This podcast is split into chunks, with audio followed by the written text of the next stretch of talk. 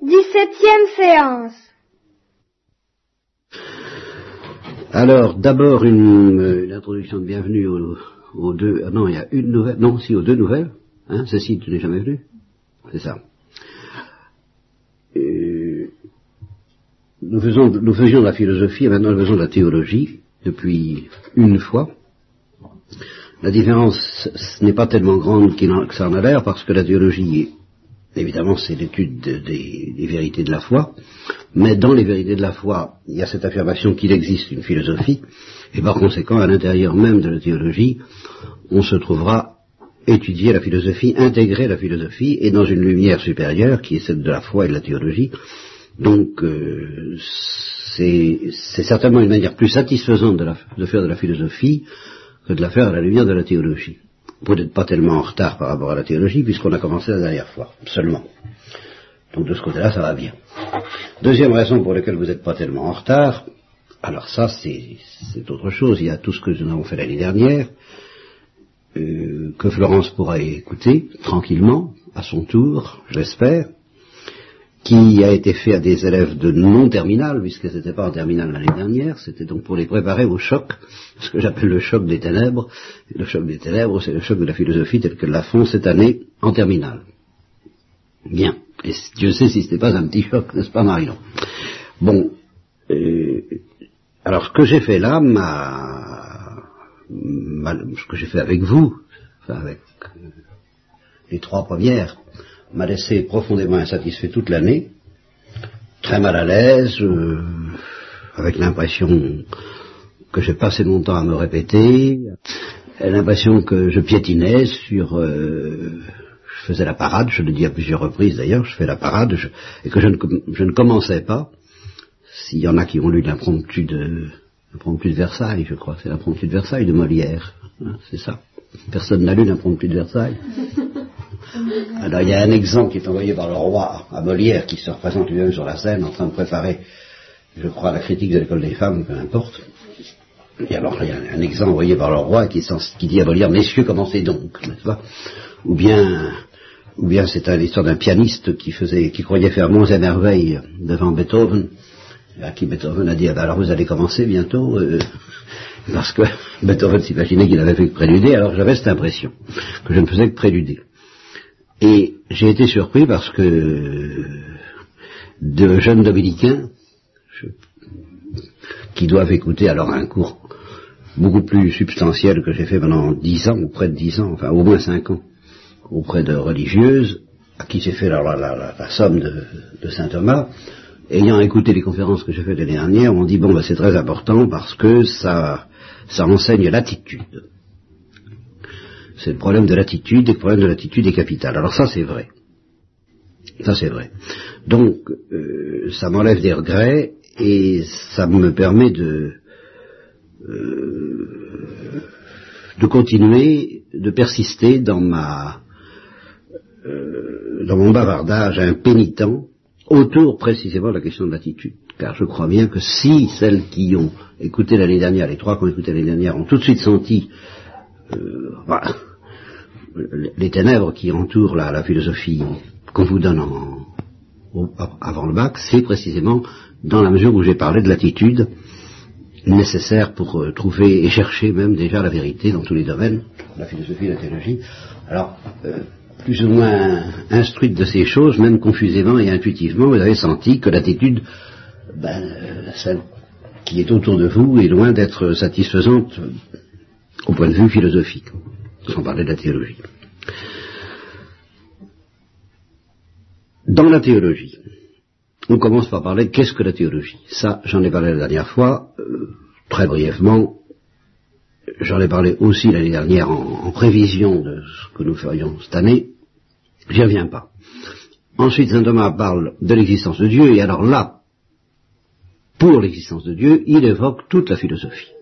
Donc dans cette simple question d'existence de Dieu, qui est la question 2 de la somme théologique, la deuxième question de la somme théologique, il y a toute la philosophie est présente. Donc tout ce que vous avez à faire est présent, mais à l'intérieur d'une lumière théologique. Puis après ça, euh, il développe euh, qu'est-ce que Dieu, alors toutes les perfections divines, ce qui est un, un assez long traité, qui est également un traité de métaphysique et de, philosophie intégré dans la théologie, Puis il aborde quelque chose de plus franchement théologique, c'est la, c'est la Trinité, et puis il aborde la création, et puis le gouvernement divin, et puis beaucoup d'autres fort belles choses dont, nous parlerons plus tard. Ah, ça vous donne l'idée de, la ligne, du plan général que saint Thomas suit.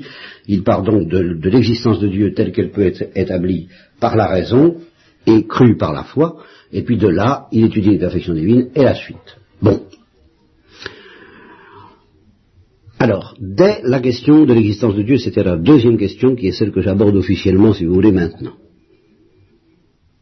c'est-à-dire le sommet de la philosophie, les preuves de l'existence de Dieu et les perfections divines qui suivent la démonstration de l'existence de Dieu par, saint Thomas, c'est-à-dire les questions 3 à 27 exactement, dans la somme. Bien. Eh bien, euh, dès ce moment-là, la question de la de l'attitude à avoir en philosophie se pose, et c'est seulement, je disais à, à Claire, c'est seulement et à Marie ce matin que j'ai atterri autour de quelque chose qui me qui me taquine, qui me chagrine, qui me tarabuste, voilà, c'est le mot exact, qui me tarabuste depuis des mois et des années, à savoir pourquoi la philosophie qu'on va vous donner, quel que soit le philosophe que vous puissiez lire et à qui vous puissiez avoir affaire, pourquoi cette philosophie euh,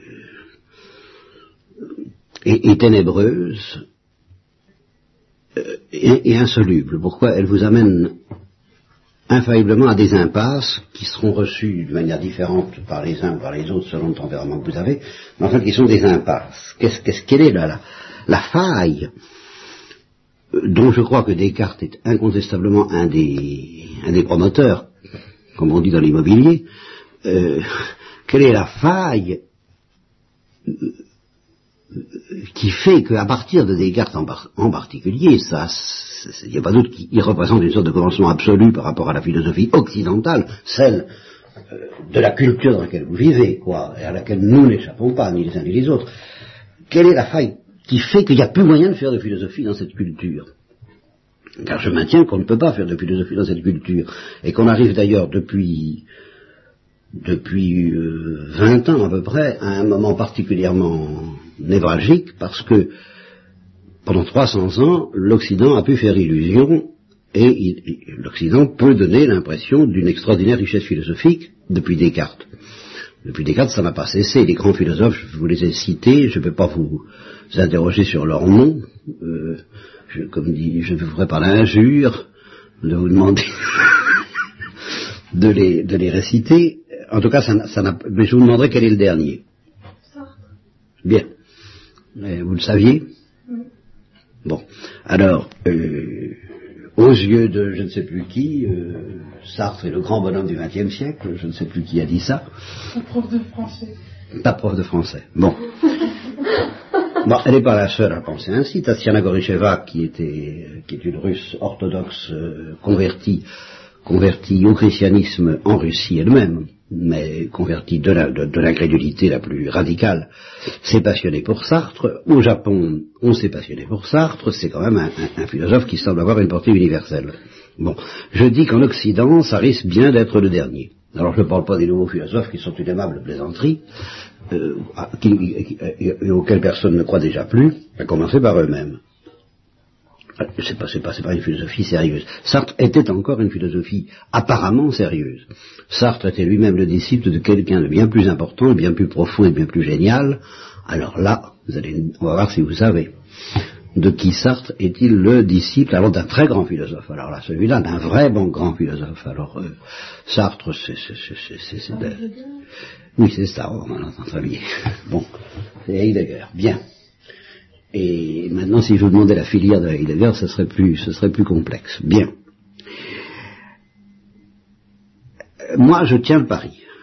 Je dis c'est le dernier. Euh, L'Occident a pu faire illusion pendant 300 ans et se faire illusion à lui-même et aboutir d'ailleurs à des catastrophes en philosophie aussi graves que Hegel et ce dérivé de Hegel qui n'est pas banal, qui est le marxisme, c'est quand même pas une plaisanterie.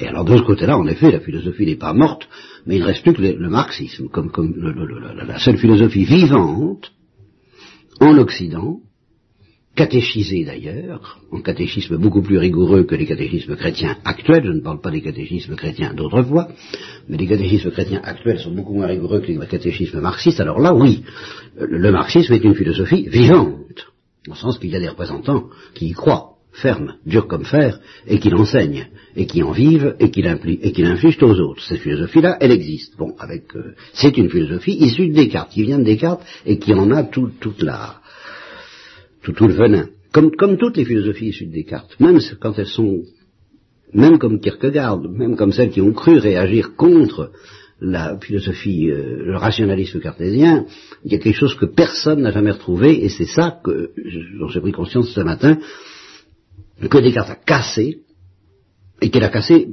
apparemment pour toujours en Occident. Quelque chose que vous ne trouverez pas en Afrique, par exemple, que vous trouverez en Inde sous une autre forme. la, philosophie hindoue et la religion hindoue est tributaire un peu du même péché que Descartes sur ce point, mais d'une façon très différente. je ne vais pas vous faire trop longtemps languir. Qu'est-ce qui fait que la philosophie est foutue?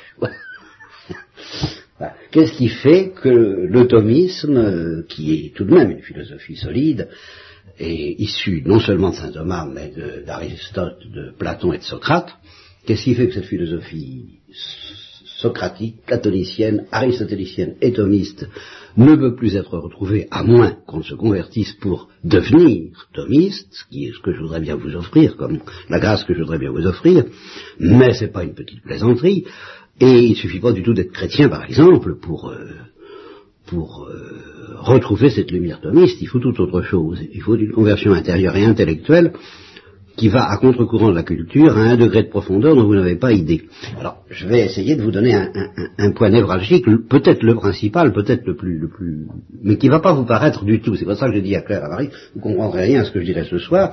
Vous allez très bien comprendre ce que je vais dire mais, la gravité, l'importance névralgique de ce que je vais dire, ça m'étonnerait que ça vous échappe pas un peu.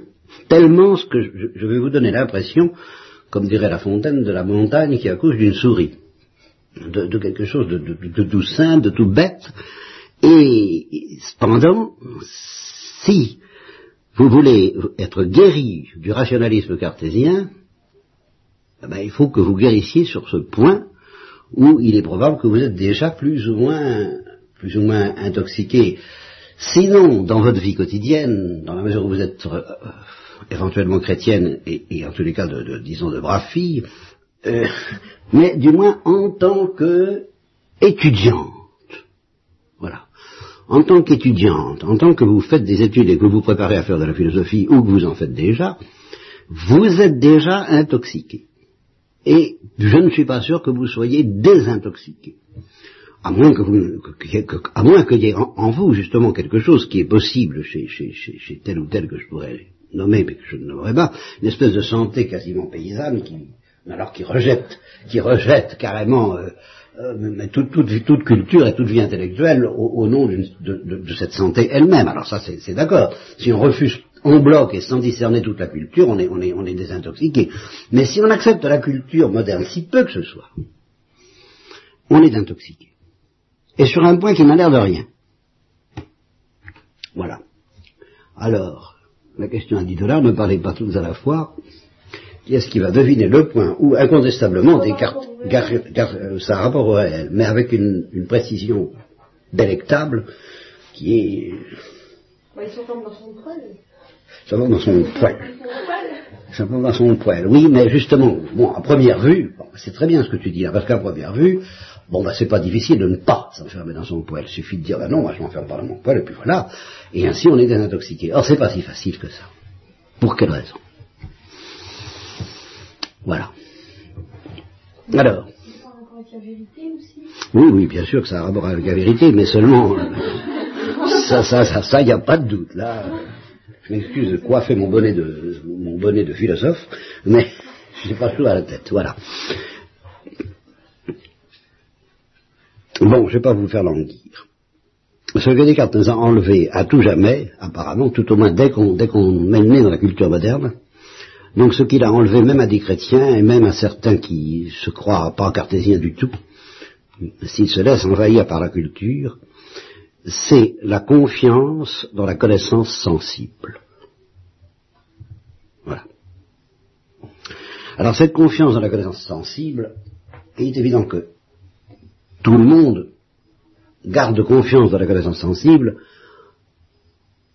au, au niveau pratique. Je vous l'ai déjà dit, si quelqu'un cherche où est-ce que j'ai mis mon trousseau de clés, bon, bah, on fait confiance à la connaissance sensible. Mais, où on ne fait plus confiance à la connaissance sensible, c'est à son pouvoir de donner une vérité scientifique.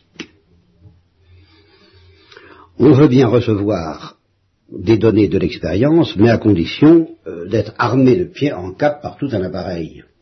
Celui de la méthode des sciences expérimentales qui fait qu'on va, com comme quelque chose dont on se méfie énormément, justement, afin d'être délivré des illusions des sens, alors on emploie une méthode très lourde pour recueillir une donnée sensible, une toute petite, et puis, euh, un peu comme on va voir le, le, le, moins souvent possible le, fou euh, qui habite dans le pavillon d'à côté, de temps en temps on va le voir, on lui pose une question, on, prend la réponse et puis on, retravaille sérieusement loin du fou.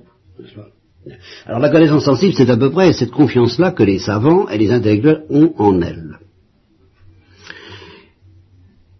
Et ça, euh, vous êtes intoxiqué en ce sens que vous vous imaginez infailliblement que pour chercher la vérité d'une manière sérieuse, solide, scientifique, philosophique, il faut se méfier de la connaissance sensible. Et il faut s'en méfier dans des proportions formidables. Parce que moi, je suis tout à fait d'accord que la connaissance sensible n'est pas infaillible. C'est pas ça. Il n'est pas question de dire que la connaissance sensible, que les sens ne peuvent jamais nous tromper. Il est évident qu'il y a des, illusions d'optique, il y a des illusions sensorielles, il y a des illusions tactiles. Souvent, les sens nous trompent. Bien.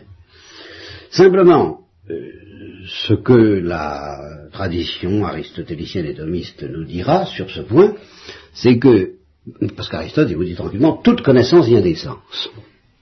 Et c'est là le point, le point grave. C'est que toute connaissance vient des sens. Il n'y a absolument rien dans l'intelligence qui ne soit d'abord contenu dans les sens. Alors après ça, l'intelligence intervient. Et moi, chrétien, j'ajoute que même au point de vue de la connaissance de foi, même la connaissance de foi vient des sens. Car il a fallu entendre la parole de Dieu par quelqu'un euh, qui a prononcé des mots euh, qu'on a lus ou qu'on a entendus avec son oreille. Euh, sans les sens, la connaissance de foi ne peut pas fonctionner. On peut recevoir la vertu théologale de foi au baptême, mais alors elle dort, tant qu'elle n'est pas éveillée par une parole, et cette parole il faut l'entendre. Et s'il n'y a aucun moyen de communiquer avec quelqu'un, on a affaire à des enfants loups, et, les enfants loups, eh bien, ils ont peut-être une intelligence, ils ont peut-être les vertus théologales si vous baptisez un enfant loup, mais vous n'aurez pas, il n'y aura pas de connaissance intellectuelle et il n'y aura pas de connaissance surnaturelle, il n'y aura pas de connaissance théologale, il n'y aura rien de ce genre qui fonctionnera chez l'enfant loup tant que les anges ne fonctionneront pas. Donc, si vous ne faites pas un minimum de confiance à la connaissance sensible, vous ne pouvez rien connaître. Ça, c'est le premier point, qui se traduira par cette euh, précision que je donne. Les sens peuvent nous tromper par accident. Il faut avoir confiance que fondamentalement, ils ne nous trompent pas, fondamentalement, c'est-à-dire par essence. Fondamentalement, ils, nous, ils, sont dignes de confiance, et d'une confiance aussi simple et aussi saine que celle du paysan qui retourne la terre, de celle du bonhomme qui cherche son trousseau de clés et qui ne, ne doute pas fondamentalement des sens. Qu'est-ce que ça veut dire douter fondamentalement des sens? Ben, Ça voudrait dire, est-ce que je ne suis pas dans un rêve? Quelquefois par accident. Il y a des moments où on se dit, mais je rêve, possible, vous voyez, je, rêve. Bon, alors, euh, euh, on se pince pour vérifier qu'on ne rêve pas. Ce qui veut dire que, fondamentalement, on sait bien que dans l'ensemble, au total, dans la vie, on passe pas son temps à rêver. On rêve de temps en temps, on peut se croire réveillé alors qu'on rêve, mais enfin c'est un accident. C'est un accident qui peut chez les fous prendre des proportions alarmantes, tout à fait d'accord, mais la folie elle-même est encore un accident. Donc, foncièrement, justement, pour que le dérèglement des sens devienne inquiétant, il faut cet accident qui s'appelle la folie. Mais normalement, tout le monde n'est pas fou, et euh, les gens de bon sens ont raison de se fier normalement au sens non pas aveuglément, c'est-à-dire qu'ils pourront réfléchir pour critiquer telle ou telle information donnée par les sens en se méfiant de telle information sensible, mais pas de toutes les informations sensibles en général. Se méfier de toutes les informations sensibles en général, c'est couper le robinet qui permet l'accès à la connaissance philosophique et même à la connaissance de foi. Par exemple, comment voulez-vous qu'un prêtre qui n'aurait plus confiance dans la connaissance sensible puisse dire la messe? Parce qu'il ne sera jamais distingué entre le pain et le riz, ou euh, d'autres choses de ce genre, s'il n'a pas un minimum de confiance dans le fonctionnement de ses sens. Et ceci à un niveau ontologique très profond, puisqu'il sait que sa messe sera invalide si c'est pas du pain et si c'est pas du vin. Mais comment il sache S'il n'a pas confiance dans ses sens? S'il a peur d'être un halluciné perpétuel? Et, justement, parce que certains sont intoxiqués par la philosophie actuelle au point de dire, oh, après tout, qui sait, que tout est dans tout, tout est apparence, euh, alors ils, ils, n'hésiteront pas, en vertu de cette, cette méfiance à l'égard des sens, eh bien, à dire la messe avec du riz, ou avec du cidre, ou avec du beurre, et tout ce que vous voudrez, en se disant, après tout, euh, qu'est-ce que je sais, moi, de la différence, où est la différence mathématique? Entre le beurre, le vin, la viande, le pain, le riz. Euh, où, est la démonstration logique et rationnelle de ces choses-là? Et voilà que je vais suspendre quelque chose aussi grave que le sacrifice de la messe et à, des perceptions sensorielles dont je n'ai pas de raison d'avoir la, démonstration mathématique qu'elles sont justes. Vous voyez où ça nous entraîne? Bon, or, qu'est-ce que fait Descartes En particulier lui, mais pas seulement lui. Vous allez voir à quoi nous avons. C'est justement toute la culture dans laquelle vous êtes intégré à un degré dont vous ne soupçonnez pas la profondeur, parce que là, ça se fait dans l'inconscient. Qu'est-ce que fait Descartes? Il vous dit qu'est-ce qui dit que nous ne sommes pas sous le coup de l'illusionnisme et de la prestigifisation d'un malin génie qui nous trompe en permanence, qui, nous met dans une espèce d'hallucination permanente. Qu'est-ce qui vous dit que? Alors quand Descartes dit ça, faut faire très attention c'est que Descartes est bien convaincu qu'il va triompher de ce doute. Seulement, attention, il a introduit, avec ce doute, il introduit le loup dans la bergerie. C'est-à-dire que l'attitude de confiance naïve, qui demandera ensuite à être plus réfléchie, plus critique, plus, plus, plus, plus sérieuse, il, y a, la confiance du paysan, puis il y a la confiance du philosophe, qui est une confiance réfléchie, qui a critiqué sa confiance.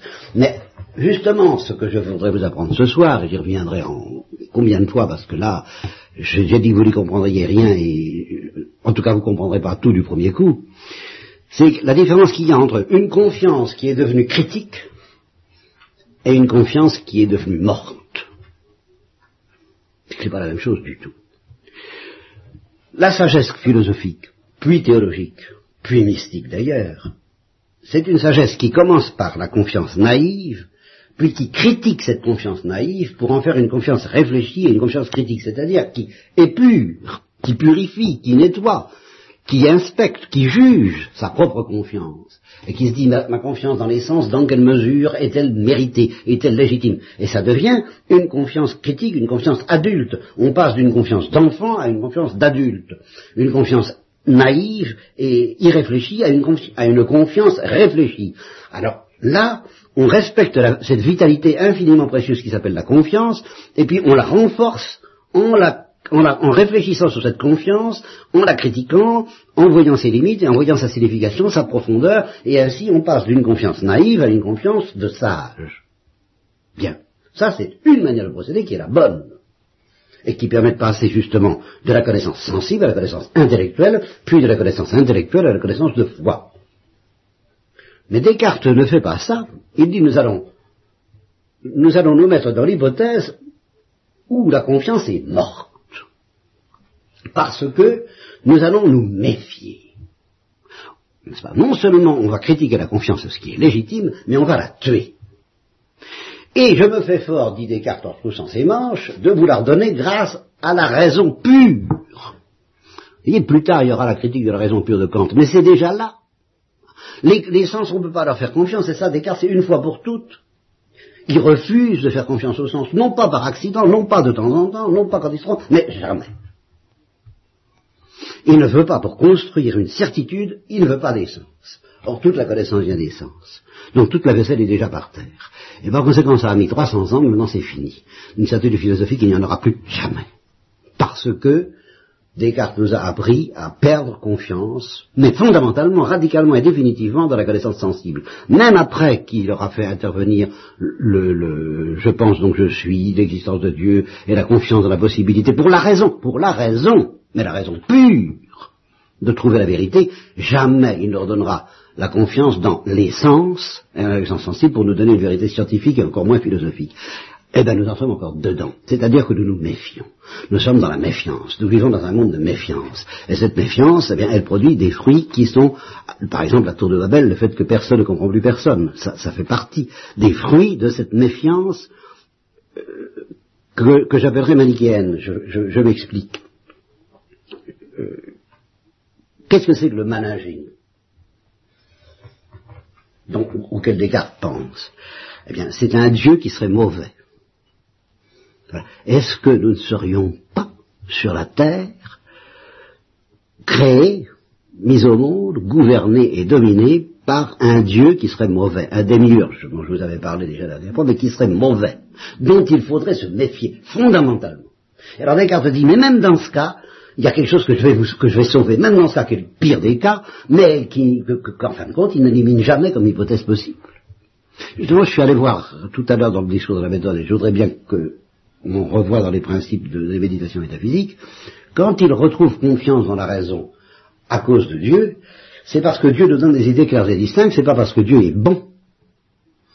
Cette espèce de confiance naïve qui va devenir critique chez, chez, le philosophe et chez le croyant dans le fait que nous dépendons d'un Dieu qui est bon et qu'on mérite de lui faire confiance et par conséquent on peut faire confiance à ce qu'il nous a donné comme équipement pour appréhender le réel, c'est-à-dire d'abord les sens, puis l'intelligence, puis la foi, cette confiance fondamentale, Descartes l'a tuée pour toujours. Et les chrétiens ne la retrouvent pas. Les chrétiens veulent bien, veulent bien croire à l'Église en vertu d'une espèce de coup de force qui s'appelle la foi, mais ils continuent à ne pas croire au, à la, à la, au caractère fondamentalement vrai des sens, au point de vue scientifique, donc ils se méfient de Dieu. Car c'est Dieu qui leur a donné les sens.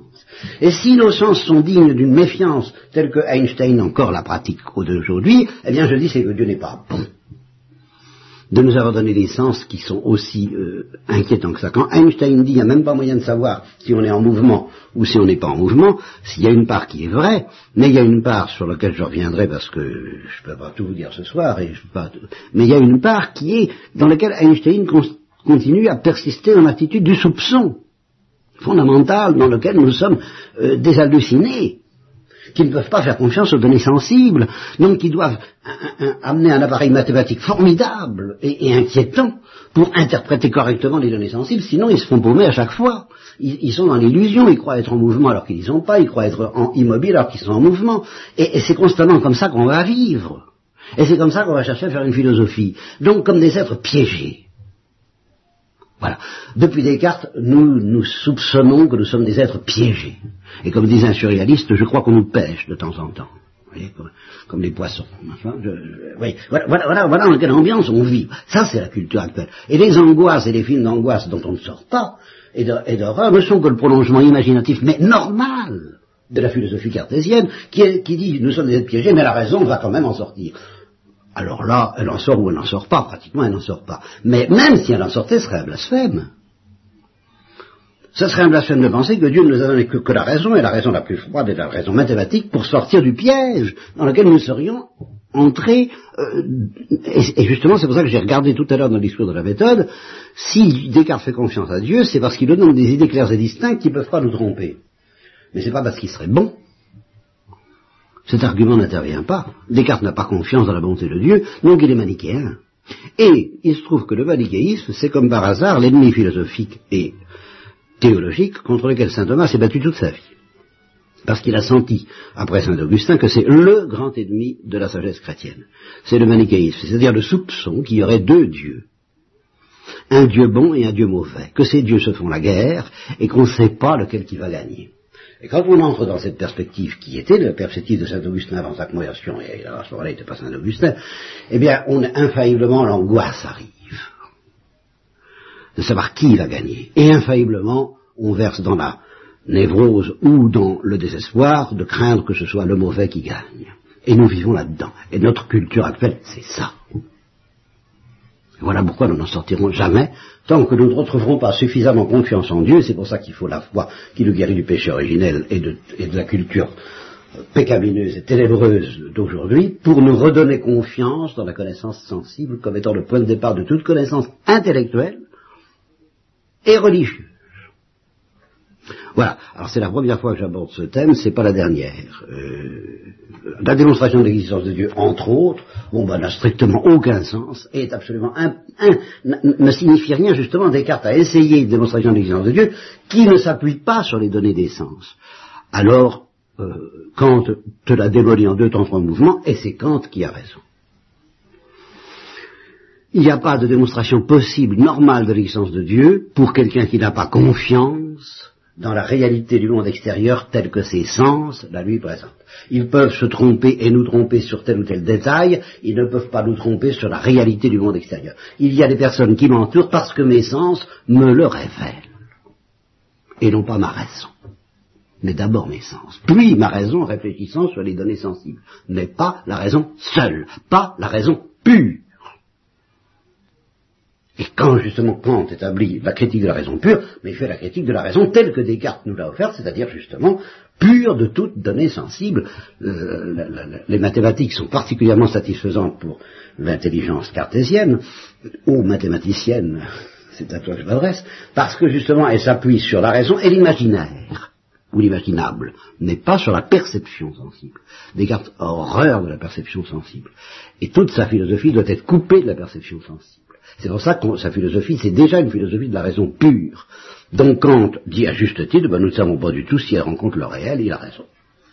Il a raison. À partir du moment où on ne fait pas confiance à la connaissance sensible, on ne saura jamais si on a atteint ou si on n'atteint pas une réalité, ni quelle est cette réalité, ni comment elle est faite, ni si nous ne sommes pas seuls au monde, ni, nous ne saurons finalement rien.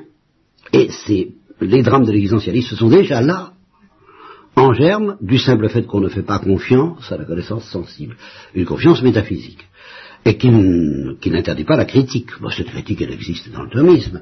Simplement, euh, elle, repose sur une attitude, dans votre attitude, une attitude qui est une attitude confiante au départ, métaphysiquement confiante, en disant, bon, l'erreur ne peut être qu'un accident, ce n'est pas la base même de ma vie. Si l'erreur est la base même de ma vie, alors c'est que je suis piégé par un Dieu mauvais. Et à ce moment-là, c'est pas la peine de se fatiguer à philosopher. Voilà. Ça ne suffira pour ce soir, du moins j'espère. Avez-vous des questions? À propos de Kant, Oui. Il a, il a pas cru non plus, lui, il a la... Ah non, personne personne n'a pu retrouver ça. Ça a été fini. Je te dis que depuis Descartes, et tout en faisant cette chose extraordinaire qui s'appelle la science expérimentale, euh, la, confiance naïve, mais, mais critique, que le thomisme faisait dans les données sensibles est morte et enterrée et n'a jamais été ressuscitée que chez les thomistes eux-mêmes, chez Maritain par exemple. Présenté par la prof de français comme euh, pas du tout présenté, puisque c'est Sartre le grand philosophe, alors que moi je dis c'est Maritain. Bien. Euh, alors Kant, ben non, Kant il n'a pas confiance dans les, données sensibles, non absolument pas, c'est tout, tout, tout, tout part de là. Tu ne savais pas Ah, il a critiqué la raison pure, mais pas au profit des sens, au profit justement de ce qu'il appellera la philosophie transcendantale, qui consiste à dire euh, la, raison pure ne connaît que ses productions. C'est ça toute la philosophie de Kant. Elle ne connaît que ses objets, c'est ce qu'elle fabrique. Elle ne connaît que ses fabrications. Elle, elle fabrique à partir d'une donnée sensible dont on ne sait rien parce qu'il faut s'en méfier, toujours le piège, elle fabrique des objets de pensée qui sont euh, fort beaux, ma foi, mais euh, qui sont ces produits, les produits de, la pensée, de ce qu'elle appelle la pensée transcendantale. Et c'est ça la critique de la raison pure. La raison pure ne connaît que ses productions, que ce qu'elle produit, c'est tout, et non pas le réel. C'est ça, alors que Descartes prétendait, au nom de la confiance qu'il avait dans les idées claires et distinctes données par Dieu, que la raison pure connaît le réel. Quand on dit c'est pas vrai, la raison pure ne connaît pas le réel, elle connaît ses fabrications. C'est tout. Voilà. Et, vous avez tout le drame de la pensée actuelle dont on n'est jamais sorti. On n'en est jamais sorti. Et vous n'en sortez que par une attitude de confiance qui, elle, est d'abord irréfléchie. Alors elle peut être religieuse, puisque si ça vous aide à retrouver cette confiance que, que, l'angoisse ambiante vous enlève, et elle devient euh, raisonnable, puis critique, et comme je vous le dirai, parce que je n'ai pas eu le temps de le dire ce soir, oui, la, connaissance de la raison est supérieure à la certitude sensible, mais elle repose, elle est engendrée. Si au point de départ vous avez la certitude que vous donne l'essence, au point d'arrivée vous avez la connaissance de la raison, et la connaissance, le point d'arrivée permet de, de juger la qualité du point de départ. Mais si vous vous méfiez du point de départ avant d'avoir d'être arrivé au, au stade suivant, ben vous n'y arriverez jamais, et par conséquent vous ne pourrez pas juger correctement du point de départ. De même, la connaissance religieuse, c'est la connaissance de foi, permet de juger la connaissance philosophique, mais le point de départ, c'est toujours, même pour la connaissance de foi, les données sensibles. Une fois que vous atteignez la connaissance, mettons la connaissance de la raison, vous avez une certitude supérieure aux certitudes sensibles, mais cette certitude supérieure aux certitudes sensibles, vous ne l'atteindrez jamais si vous n'acceptez pas une certaine confiance dans les sens. Alors là, à partir de cette confiance, vous obtiendrez quelque chose de bien supérieur à la certitude sensible, qui est la certitude rationnelle. Et à partir de la certitude rationnelle, quelque chose de bien supérieur à cette certitude rationnelle, qui est la certitude de foi. Mais à condition d'accepter un point de départ plus humble, plus pauvre, plus modeste, que petit à petit vous critiquerez en le dépassant, grâce à la raison d'abord et à la foi ensuite, mais à condition de ne pas noyer l'enfant avec l'eau du bain et, pas vous, et de pas entrer tout de suite dans, l'attitude du normand méfité, méfité de tout, méfité de thé, méfité de tes sens, vous n'arriverez jamais à vous, vous, serez dans justement le concept de l'angoisse, comme dit Kierkegaard, et vous n'en sortirez jamais. Ou vous entrez dans la confiance, ou vous entrez dans l'angoisse. Et puis c'est dès le départ. Et en entrant dans la confiance, vous entrez dans une confiance pauvre, modeste, pas très sûre d'elle, mais confiante, et puis petit à petit vous vous élevez à des certitudes de plus en plus profondes, les certitudes de la raison, nourries par les sens, mais qui dépassent les sens, puis les certitudes de, la foi, nourries par la raison, mais qui dépassent la raison, puis les certitudes mystiques, nourries par la foi et qui dépassent la foi. Quand la vision face à face, alors elle, elle a besoin de rien. Mais ça, on n'en est pas là. Hein